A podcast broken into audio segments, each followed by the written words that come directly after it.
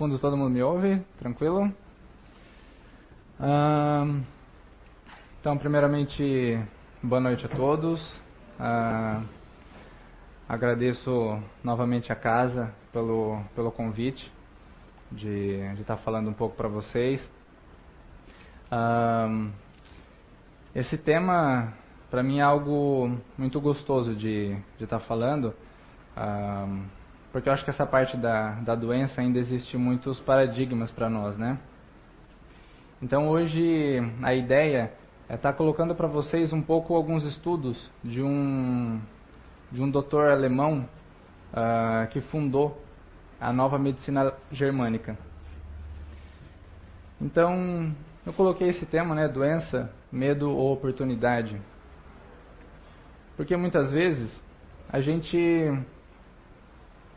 a gente já pensa em doença, a gente já pensa, meu, vou morrer.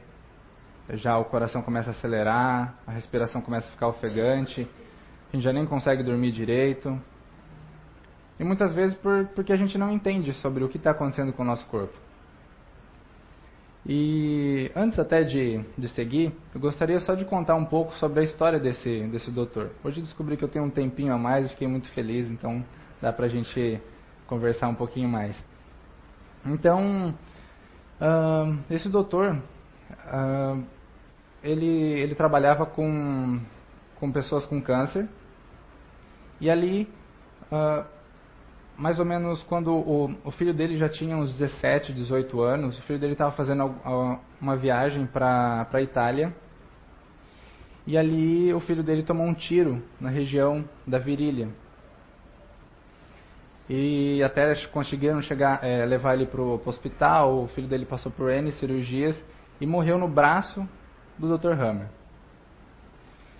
E a partir dali ele desenvolveu um câncer de testículo e a esposa dele um câncer de ovário. E a partir dali ele começou a se questionar: por que, que eu estou com câncer de testículo, minha esposa com câncer de ovário, duas regiões do corpo que estão muito relacionadas com a formação de um novo ser? E logo após a morte de um filho. Então ele começou a se questionar e, e começou a, a fazer algumas perguntas para ele mesmo. Será que quando a gente passa por uma situação traumática, o nosso corpo reage? Que até então, na década de 70, ainda era uma coisa, estudos ainda muito empíricos, ainda não tinha nada comprovado. Então, conforme ele começou a se trabalhar emocionalmente, Uh, ele não fez tratamento médico, ele seguiu só a intuição dele e logo que ele fez um, um exames, o câncer simplesmente tinha desaparecido. À medida que ele conseguiu perdoar o homem que, que matou o filho dele, a esposa também, esse câncer simplesmente desapareceu. Então ele começou a fazer testes com, com os próprios pacientes dele. Começou a perguntar se tinha passado por algum trauma. E normalmente as pessoas tinham passado por um trauma impactante um pouco antes do diagnóstico de câncer. E o mais interessante é que ele começou a pegar as tomografias computadorizadas dos pacientes e ele começou a encontrar alguns sinais que ele colocou uh, sinais de Hammer. E esses sinais depois vai ter o, a imagem para vocês. Ele começou a reparar que a região onde tinha esse sinal era a região exata que tinha o problema em determinado órgão. E conforme ele tratava e a pessoa melhorava da doença e refazia a tomografia, esse sinal simplesmente desaparecia. Então, a, a classe médica, quando ele, ele apresentou essa tese de doutorado dele, a classe médica baniu ele da medicina, tentaram matar ele, hoje ninguém sabe direito onde ele está. Ah, já tentaram matar ele umas nove vezes, mas ele está ali. Ele é muito bem protegido. E conforme ele começou a estudar, uh, ele, ele diz em alguns livros dele que sempre vinha a imagem do filho dele, seja por sonho ou ele recebia o filho dele. Ele ia estudando e toda vez que ele descobria algo novo, o filho dele aparecia e dizia para ele: continue, você está no caminho certo. Continue, você está no caminho certo. E vocês vão ver, quando a gente chegar uh, na última lei que eu vou falar para vocês, é muito contrário à área da medicina hoje. E ele achou um absurdo aquilo a princípio. E o filho dele falou assim: ó, segue que está tudo certo. Onde eu estou, a gente tem uma medicina mais avançada do que vocês aí e você está perfeito. Segue, continua. E até hoje ele continua os estudos dele, mesmo escondido, sendo banido, ainda ele continua os estudos porque ele percebeu que essa é a missão da vida dele. E para mim fez todo sentido os, os estudos. E eu espero que vocês consigam entender um pouco uh, sobre o que realmente é a doença no nosso corpo e para que, que ela se instala, por que, que ela está ali naquele momento. Então, para vocês pensarem um pouco, quando vocês veem, ouvem ou sentem alguma coisa com, relação a uma doença, o que, que vem para vocês? Será que é um medo? Uma insegurança? O que, que vem? Tem pessoas que eu, que eu atendo que falam assim, ó, que aconteceu alguma coisa diferente, já pensa que está com câncer, já acha que vai morrer amanhã. Entende? Isso muitas vezes. Muitas pessoas são assim. Então, por que, que a gente tem tanto medo da doença? Porque a gente não entende ela. E muitas vezes a gente, uh, o que é pregado hoje muitas vezes é que a doença vem de, de causas externas. Então, ou seja, ah, é um vírus mortal que me atacou e aí meu corpo agora tá, tá ruim, sabe? É, é uma toxina diferente que apareceu e agora eu estou doente. Então, tudo isso, será que são causas externas mesmo? Será que é algo totalmente inevitável? Ou será que é apenas uma maldição? Pensem. Será que a doença realmente é algo que uh, eu sou uma vítima? Do acaso? Do destino? Ou será que foi eu mesmo quem causou isso? E essa é a parte mais bonita. É parte da cura o desejo de ser curado. Eu convido vocês a pensar: quantas e quantas pessoas estão sendo até beneficiadas por, um doen por uma doença? Quantas e quantas pessoas é, a doença faz com que ela receba visitas, ela receba um abraço, a pessoa receba um aconchego. Então a gente sempre fala que a doença ela tem um significado, ela tem um motivo e ela faz sentido sempre para nós. Então, o primeiro passo para a gente se curar de algo, a gente precisa querer ser curado. Se a gente fica ali, a gente quer só na mente, mas a gente não quer aqui, não muda nada. A gente continua doente. Então, a grande sacada do, do Hammer foi essa correlação psique, cérebro, órgão. Até então, a gente tinha, até na, na década de 70, tinha muita correlação. O cérebro coordena o corpo e está tudo bem. A grande sacada dele é o que ele chamou de psique, é tudo o que acontece no nosso ambiente pode me afetar. Depende como eu percebo essa situação. Então essa parte é fantástica. Porque ele denominou assim, ó, sempre quando nós é, vivenciamos um trauma emocional, um conflito emocional, isso no momento que acontece, no mesmo segundo, ocorre a marcação no meu cérebro e ocorre alguma já alteração no meu corpo. Imediatamente. Então, conflito biológico isso, a parte mais interessante é porque isso acontece com os humanos, com os animais e com as plantas. Eles já fizeram alguns estudos e perceberam que a gente pode tratar os animais, a gente pode tratar pessoas e a gente pode também tratar as plantas. Por que não? E a parte mais interessante é porque os animais, como eles não têm uma parte que nós temos do cérebro, para eles, todo conflito que eles têm é conflito real, é conflito de sobrevivência, é algo que eles estão correndo perigo de vida. Aí sim eles têm um conflito e eles podem ter alguma doença. Para nós, nós temos o lado bom de ter uma parte uh, que só os humanos têm do cérebro, que é essa parte do, do neocórtex, que é onde a gente consegue planejar, fazer as coisas, analisar, visualizar futuro, pensar no passado, coisas que os animais não têm. Nós temos. Só que, ao mesmo tempo que isso é algo muito bom, nós também podemos ter conflitos simbólicos. Sabe aquela sensação de que imagina que eu venho dar palestra e eu nunca dei palestra, eu estou com medo porque a casa está cheia. Sabe aquela sensação de coração acelerado, aquela coisa toda? Que eu fico imaginando algo sem ao menos algo ter acontecido? Esse é o nosso mal. E se for ver, é o mal do século, porque a gente fica imaginando coisas sem ao menos ter vivido. E isso também pode estar causando um trauma e pode estar causando uma alteração no meu cérebro e uma alteração no meu órgão. E o modo, o modo como nós percebemos o mundo, o nosso mapa de mundo, é como é alterado no meu cérebro. Então, por exemplo, a idade. Vocês acham que uma criança, elas percebem o mundo da mesma forma que um idoso? Não é. Então, os traumas de uma criança é totalmente diferente do que os traumas de um idoso. O sexo, homens e mulheres, percebem o mundo também de maneira diferente. É só vocês verem um casal, né? A maior parte das brigas, a mulher pensa de uma maneira, o homem pensa totalmente oposto. E também a parte de, com, de combinações de hormônios sexuais. É, vou falar especificamente das, das mulheres, que no momento que elas nascem, é, elas têm um determinado comportamento.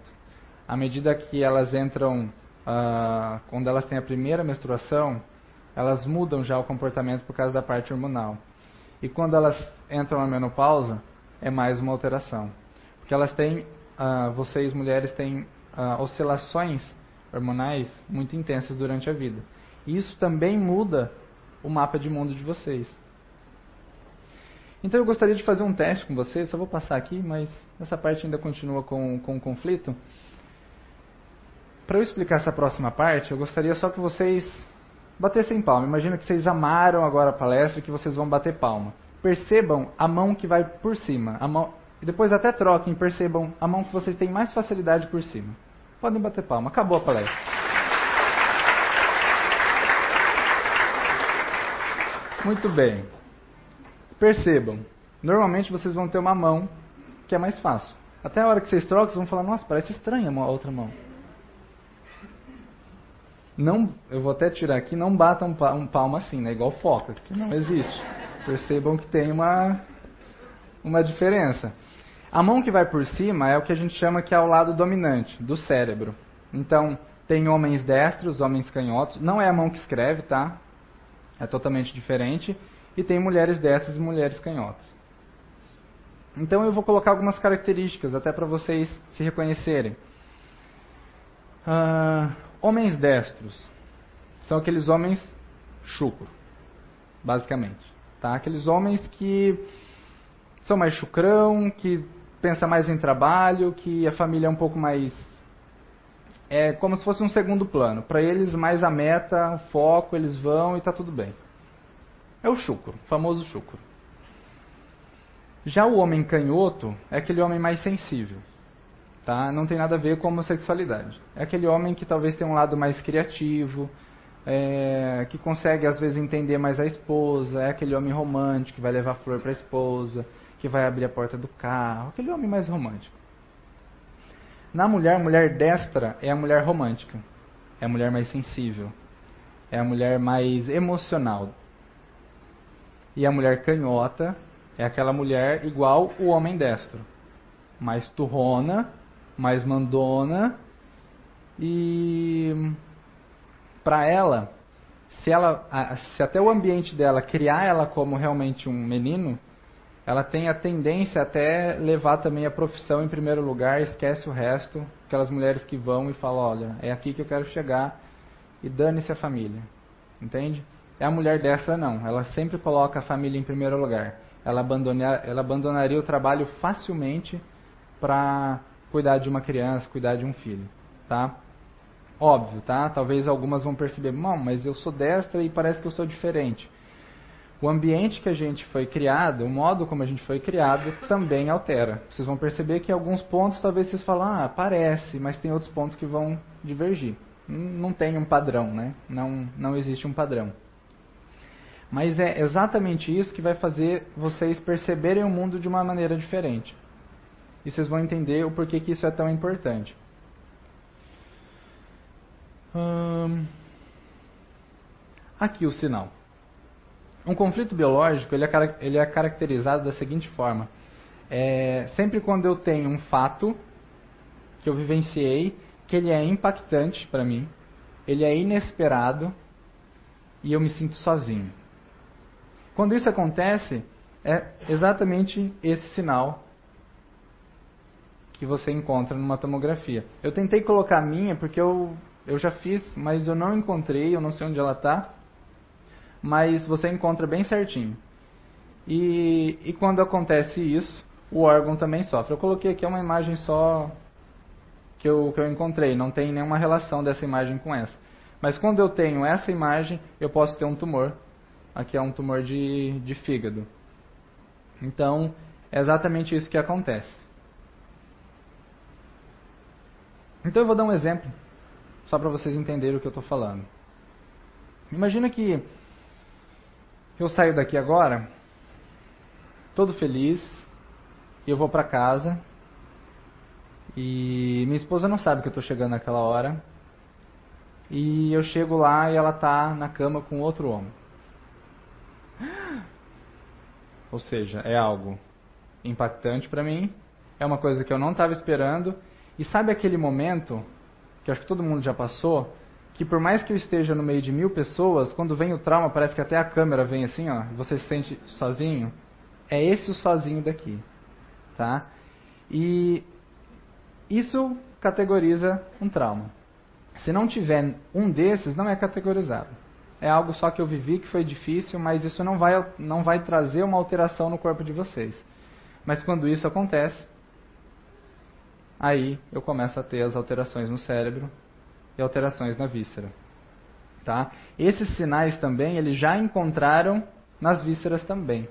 Tá? Então é algo que está diretamente ligado. E aí que é legal. Eu encontro a minha esposa ali com outro. E onde será que eu vou ter problema? Depende. Depende o momento exato que eu visualizei a minha esposa com outro homem. Como eu percebi isso? Eu me senti desvalorizado? Com, aquele, uh, com aquela situação. A desvalorização, depois vocês vão ver, que está muito ligado ao sistema músculo-esquelético. Então eu posso ter dores fortes, eu posso ter um tumor ósseo, eu posso ter uma tendinite, eu posso ter N situações. Então sempre quando vocês estiverem vivendo alguma situação de uma autodesvalorização, vocês podem ter alguma alteração musculoesquelética. Agora vamos dizer que eu olhei para aquilo como algo que eu não estou digerindo bem, eu estou com raiva daquilo, eu fiquei revoltado. Eu posso ter uma alteração na minha vesícula biliar ou principalmente estômago. Estômago tem essa função de digerir alimentos, mas também digerir situações.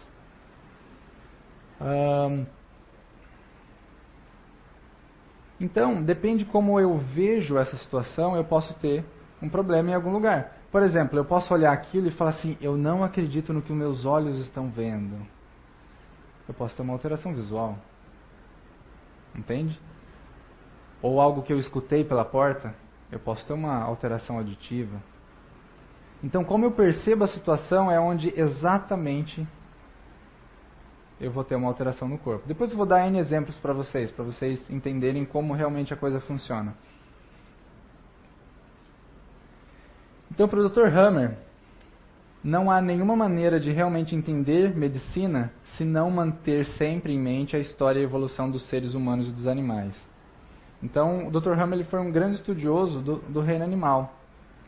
Isso é fantástico você perceber, porque o modo como a gente percebe, ah, o modo como as doenças se instalam, sempre vem com fundo de sobrevivência, assim como para os animais.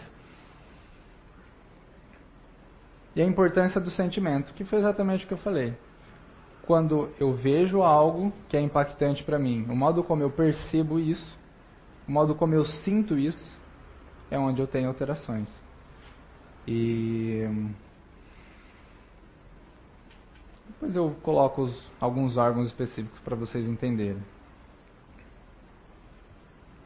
Aqui eu coloquei com relação aos genes, porque hoje a, a parte das doenças mais drásticas que causam muito medo, muitas vezes é, eles colocam como se fosse genético, né? Então, quando eu falo que é genético, putz, eu sou vítima da minha genética. A palestra passada, para quem veio, já pôde entender que não é verdade. Então eu coloquei aqui só para que para alguns relembrarem e para quem não vier, para quem não veio, também pode perceber isso. Uh, alguns estudos eles perceberam assim, ó, se os genes não podem controlar a sua própria expressão, como eles podem controlar a célula geral, o nosso corpo? Então isso não existe, tá? Se isso existisse, criança adotada não teria as mesmas doenças dos pais adotivos. É... E outra coisa, por exemplo, eu passei por uma situação de câncer, ninguém na minha família teve. Por que, que eu fui o, o felizardo? Entende? Então, para que vocês fiquem mais tranquilos, esquecem isso, essa parte genética. A parte genética é uma, algo muito importante para as características de vocês. Nosso corpo, ele não está ali para matar vocês, ele está ali para nos ajudar.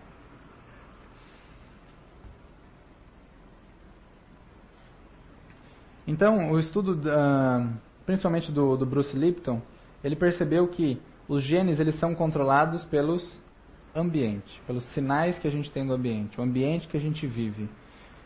E é só vocês perceberem o seguinte: não sei se vocês já leram histórias assim. É, um monte de gente que tem câncer vai lá, vende tudo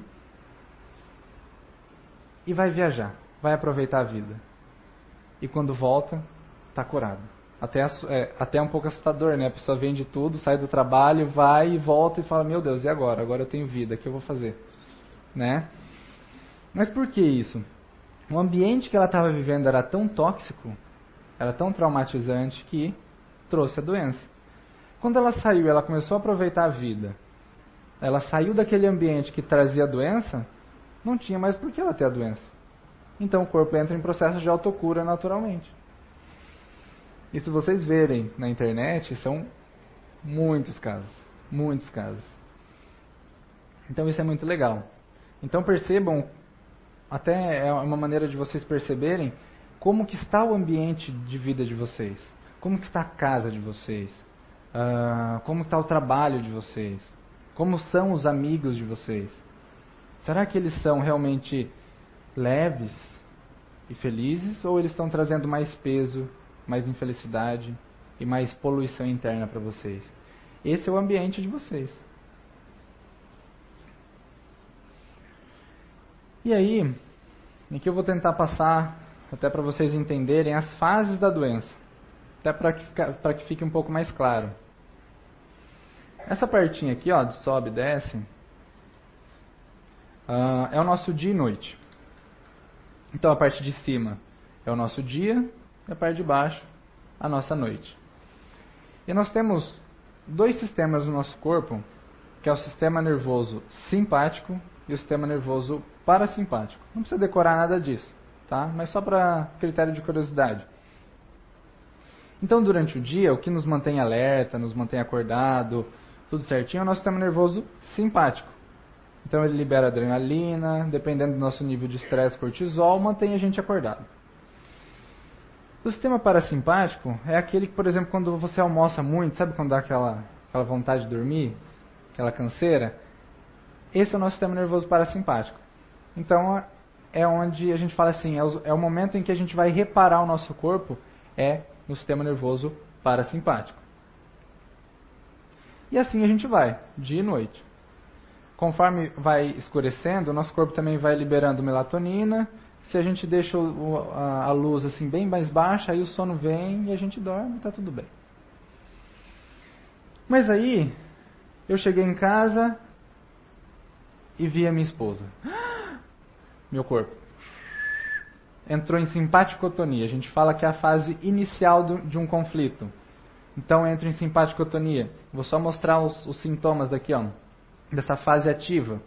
Eu tenho perda de apetite, Eu tenho perda de peso importante e rápida. Insônia, com fadiga, sabe quando você acorda e parece que você não dormiu nada, que o corpo está doendo, está ruim.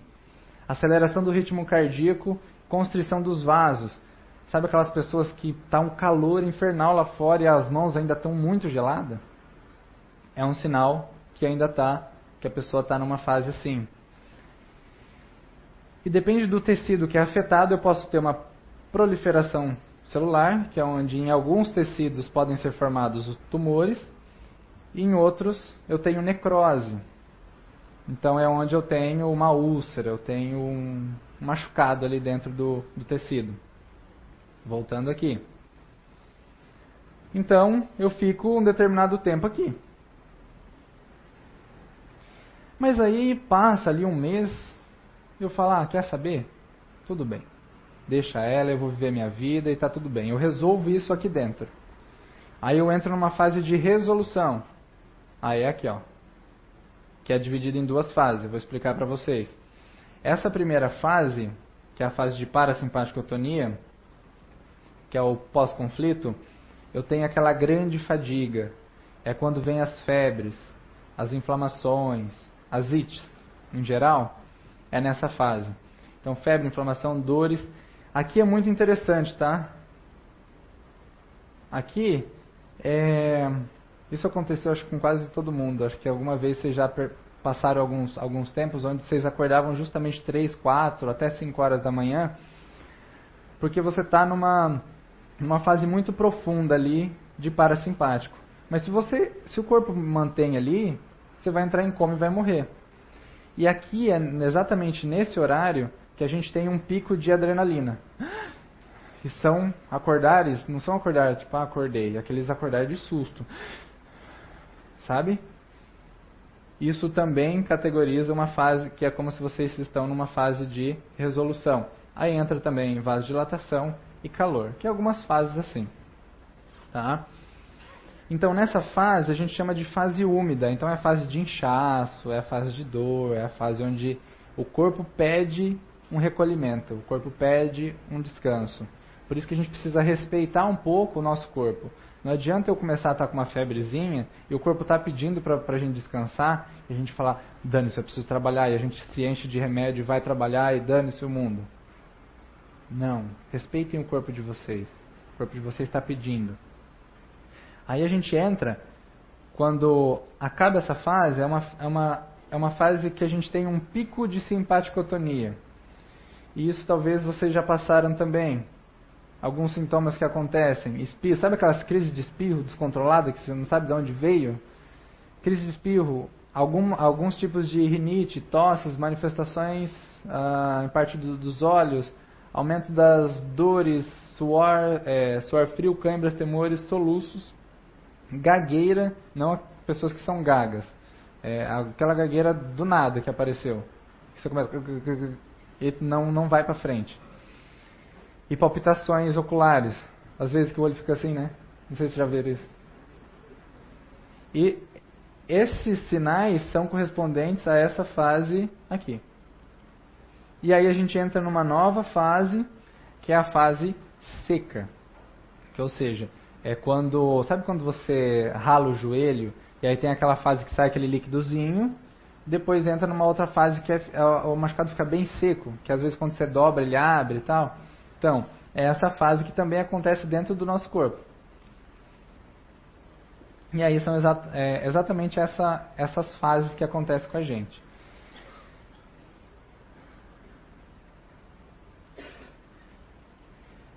Aí aqui que é a terceira lei dele. Então, só para vocês lembrarem da, do sinal aqui, esse sinalzinho a gente pode encontrar em todos esses tecidos aqui, ó. tanto no tronco encefálico, no cerebelo, na substância cinzenta e no córtex.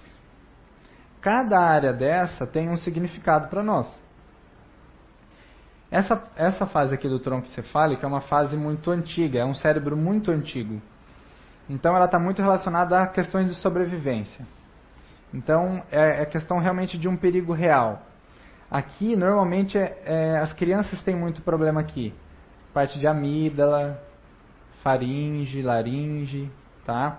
Parte de mucosa interna, assim, pega muito tronco encefálico. O cerebelo, ele está muito vinculado a ataques à minha integridade. Tanto ataques físicos, uma facada, um tiro, como também um ataque verbal. Alguém vem, mota o dedo na sua cara e começa a falar assim, você sente, é um ataque contra a minha pessoa. Eu posso estar alterando essa região.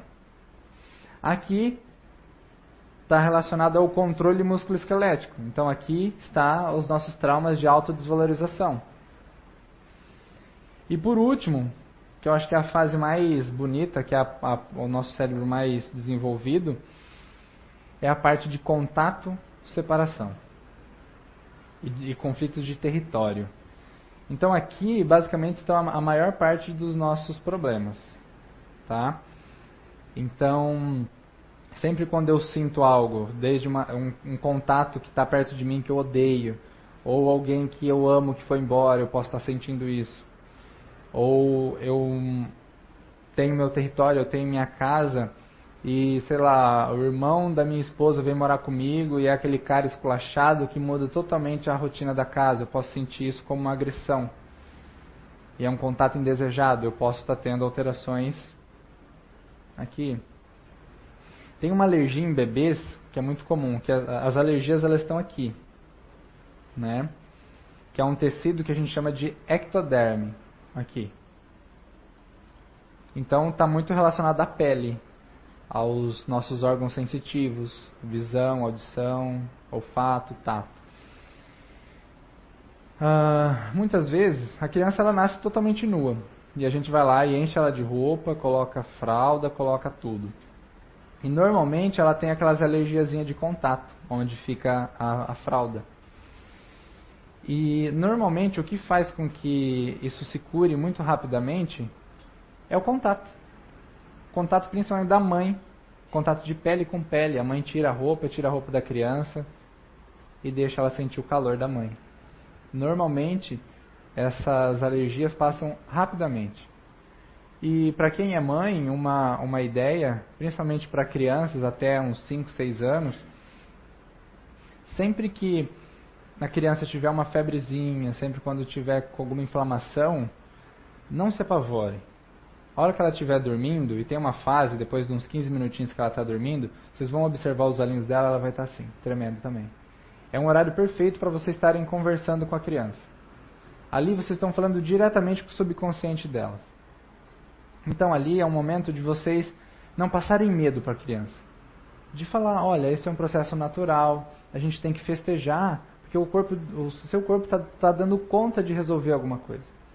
Mesmo que vocês não entendam o que é realmente que a criança viveu, mas passe confiança. É aquela coisa, se não sabe, pelo menos não atrapalha a criança. Entende? Então dê força, sabe? Porque muitas vezes, se vocês repararem, normalmente a mãe atrapalha muito. Porque, meu Deus, e agora que eu vou fazer? E por amor. Mas então a melhor forma é a gente passar confiança. Tem um professor meu que eu admiro muito em Cascavel, é, ele conheceu a nova medicina germânica antes de ter os filhos dele. Ele tem três filhos. O mais velho está com oito anos, se eu não me engano. E ele criou os três filhos totalmente em cima da, da nova medicina germânica. Então, sem remédio algum, sem vacina, sem nada. Entende? E por que isso? Porque ele acredita nisso, ele vive isso. E é impressionante a gente ver tudo que ele fala sobre os filhos. Uma coisa que é muito legal, é só vocês separarem quando vocês têm gripe. E até é uma coisa que a medicina fala, né? É um ciclo de muitas vezes sete dias. Então a gente fica quebrado sete dias. E ele fala sobre os filhos dele, que nunca tomaram vacina nunca tomaram remédios. Ele fala, vem uma gripe, vem febre, ele vai, quando, quando ele chega em casa, ele tira a blusa dele, tira a roupa da criança, colo, banhozinho, muito, muita informação verbal positiva, dura um, no máximo dois dias. Isso que é impressionante. É lógico, né? Ele, ele conhece, então ele, ele entende o que, que a criança viveu, é, sabe o porquê que ela está tendo aquelas reações, então ele dá uma informação muito mais precisa. Mas no máximo dois dias. Então é muito bom fazer o curso com ele, porque como ele vive dessa forma, é, ele tem experiência dos, dos filhos. E é muito gostoso isso. Para quem é mãe, faça o teste. O contato de pele da mãe, ou a voz da mãe, e aquela a, a, a dedicação e a presença da mãe ali é o maior e o melhor remédio para uma criança. Não tem anti-inflamatório, antibiótico. O melhor antibiótico anti-inflamatório é o colo e a voz da mãe. Não é nem do pai, é da mãe. O pai deixa ele ali. É a mãe. Tá? E a parte que talvez seja mais complexa e foi também para o Hammer. Uh, o que, que ele estudou foi bactérias, fungos e vírus, que são realmente os vilões hoje em dia. Ele diz que ele só, é, as bactérias, fungos e vírus eles só têm condições de realmente fazer algo no meu corpo se o meu cérebro permite. Então, os fungos, vírus e bactérias, eles têm uma função específica no nosso corpo. E eles só vão, vou colocar atacar, mas não é um atacar. Mas eles têm a função no nosso corpo somente na fase de cura. Somente naquela fase que estava ali PCL, pós-conflito. Então, é, é, é um controle cerebral muito característico e o nosso cérebro entende isso. Tanto é que tem pesquisas que eles falam assim, ó, a pessoa está cheia de bactéria, mas não tem função nenhuma. Né, é, não tem sintoma nenhum. E aí eles falam, ah, a bactéria não está fazendo efeito. E aí a pessoa tem sintoma, vai, vai ver, é o mesmo exame, a pessoa, ah, é por causa da bactéria. E não é. A bactéria, ela tem uma função. Tem muitas bactérias que a gente chama de comedores de tumores. Então, quando a gente não toma vacina, a gente não destrói uma base de formação uh, da nossa microbiota logo no início, qualquer tumor que a gente tem, as, as nossas, os nossos próprios micro-organismos têm condições de ir lá destruir. Mas ele só vai destruir quando eu realmente entendi o porquê que eu estou com aquilo e eu me curei daquilo. Então, por exemplo, vou colocar novamente aquele fato. Eu vou lá, vejo a minha esposa, tenho trauma, eu começo a ter um tumor de estômago. E aí naquele mês seguinte lá eu falo, meu, tudo bem, não tem problema nenhum. Ou seja, eu me curei daquilo. Eu mudei a minha percepção com aquele fato. Aí vem micobactérias ou alguma coisa vem e destrói aquele tecido. Naturalmente. Meu cérebro já manda essas informações por meio de alteração de pH, por meio de alteração da informação que chega para aqueles micro-organismos. Então, chegando ali, eles destroem ou o vírus, eles preenchem uma úlcera. A, a úlcera ela é preenchida muito mais rapidamente quando a gente tem vírus.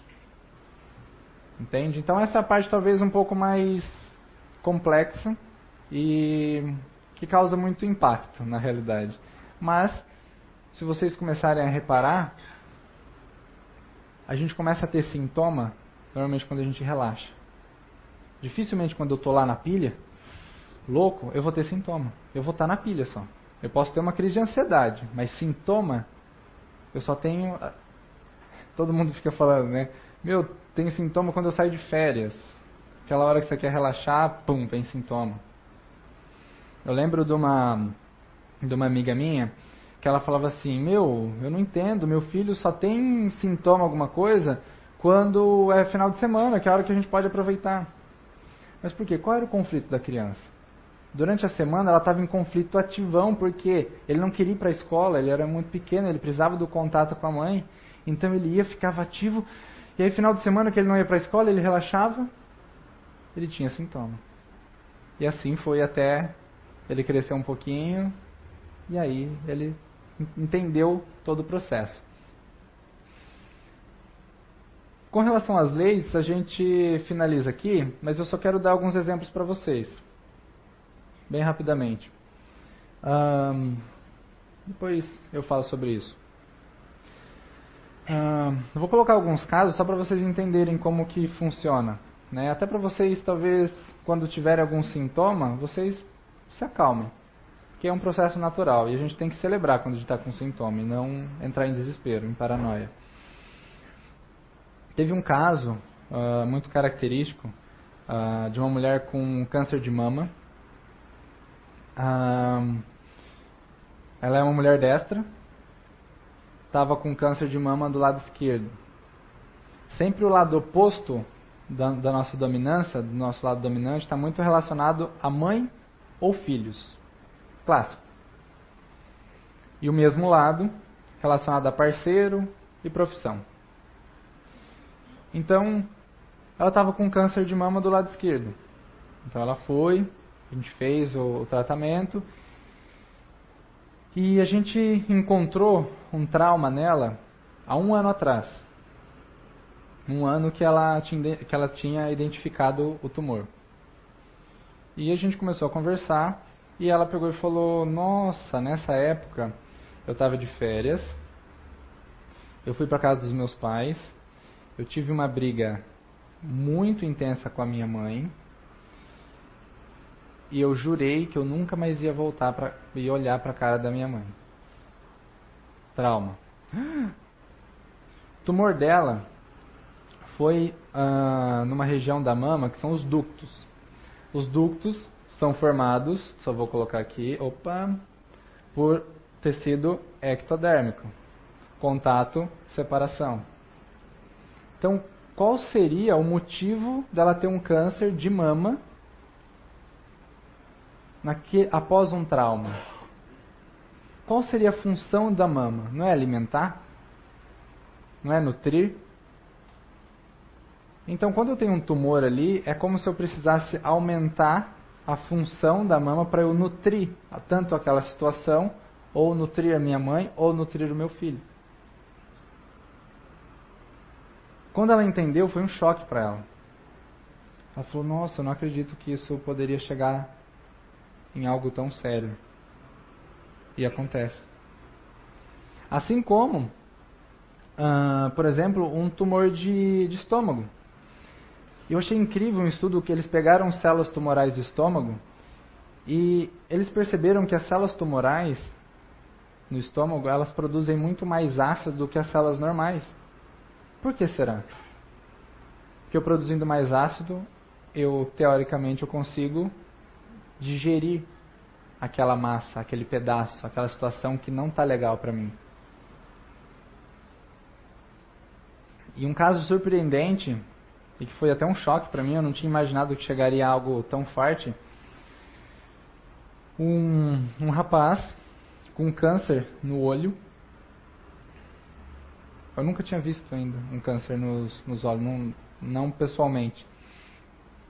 E a gente encontrou um trauma muito forte para ele, porque ele viu a esposa traindo ele pelo buraco da fechadura, e foi exatamente o olho que viu. Então é como se fosse assim: eu não quero mais enxergar essa sujeira. Então o corpo cria células para eu destruir a minha visão, para eu não sofrer mais. Então, sempre quando eu tenho um tumor ou qualquer tipo de doença, eu tenho um significado biológico.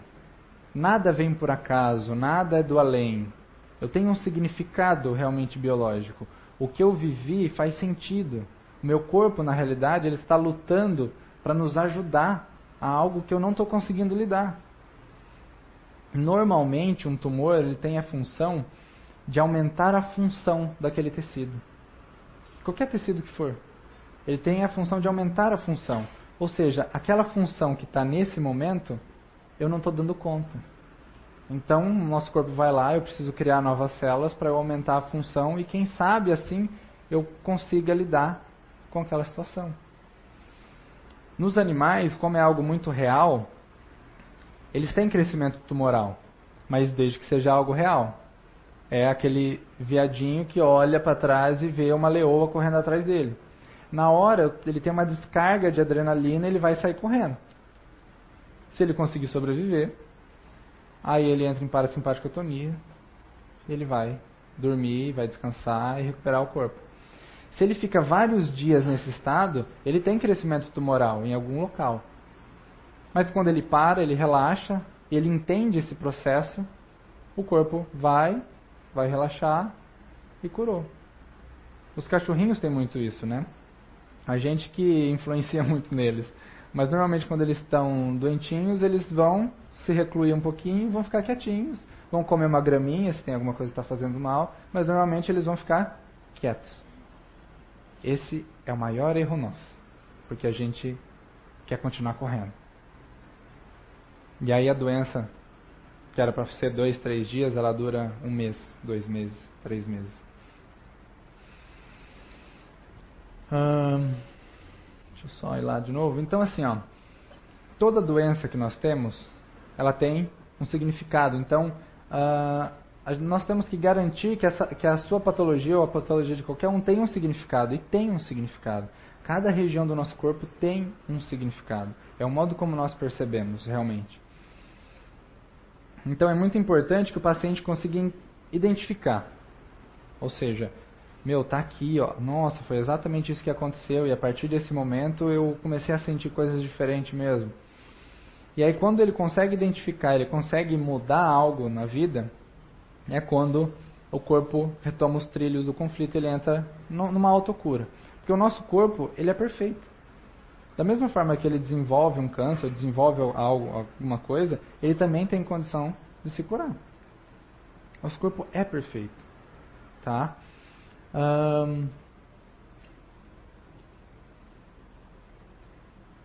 Então, realmente, eu convido vocês a pensarem um pouco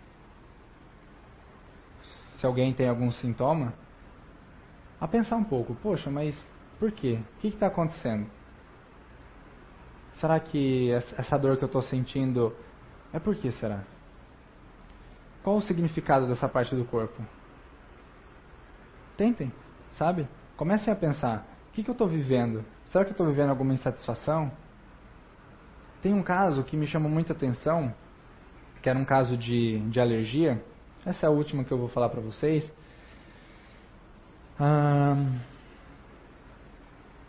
essas alergias que estão tendo hoje, né, lactose, glúten e um monte de tudo, né? É, elas têm um significado muito interessante. Normalmente ela está vinculada a algum trauma, contato, separação. E teve um caso de uma de uma menina que eu atendi e que teve uma cura muito legal de uma intolerância à lactose, que ela estava a gente encontrou uma data muito pequena, ela não lembrou na, na hora sobre o que que, o que que tinha ocasionado, porque ela tinha alguns meses de vida ainda. Mas eu expliquei para ela tudo e falei para ela ir embora. E depois, quando ela conversou com a mãe, a mãe até teve um pouco de dificuldade, porque ela tinha meses, e agora ela já está com 20 e poucos anos. Mas a mãe lembrou que era um período da vida onde o pai, a esposa e o marido tinham brigas muito intensas e brigas realmente até físicas. E a mãe lembrou de um fato específico que a criança estava mamando e o pai chegou até a, a, a dar um tapa na mãe. E a criança ali não estava entendendo nada. Então, para a criança foi um trauma muito forte. Então, o que, que acontecia com ela? Como o corpo dela interpretou? Quando ela tomava leite, o corpo dela reagia como se fosse algo ruim para ela. E aí começava a ter todas as, as reações de uma intolerância. Quando ela identificou e o corpo entrou em processo de cura, acabou a intolerância. Então o nosso corpo ele, ele acaba pegando também algumas informações que não são muito precisas a princípio. Por exemplo, aquelas pessoas que têm rinite a pó. Quando o tempo está seco eu tenho rinite.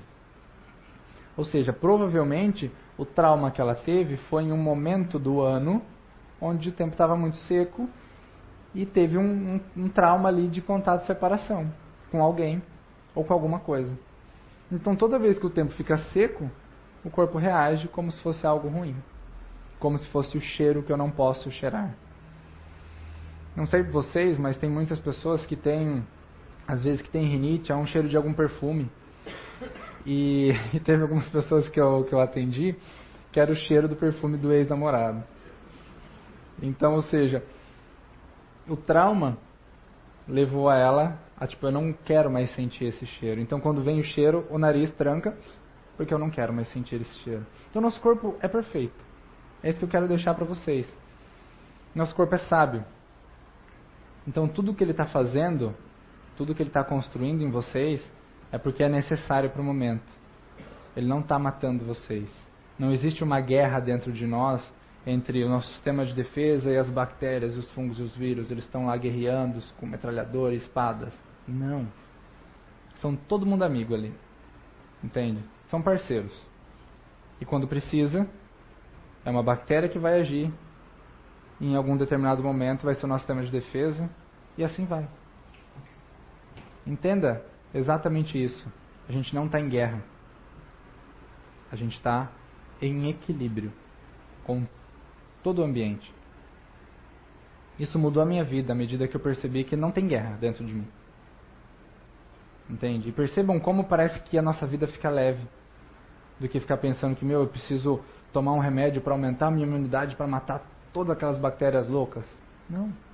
Deixa elas agir. Entenda por que, que elas estão agindo ali. E vocês vão perceber o quanto a vida de vocês podem ser mais leve e mais livre, sem tanta guerra dentro de vocês. E o último slide. No meio da dificuldade encontra-se a oportunidade. Então, exatamente isso. Sempre quando nós vivemos algo, apesar de ter um fator ali, um trauma, mas percebam que é normalmente é nesse momento que vem uma euforia também para a gente sair do lugar, para a gente evoluir, para nós nos tornarmos pessoas melhores para esse mundo que está tão precisando. Tudo bem? Agradeço. Quando, se alguém depois quiser alguma pergunta a respeito de alguma doença, a respeito de algum órgão, de algum tecido, eu vou estar à disposição de vocês.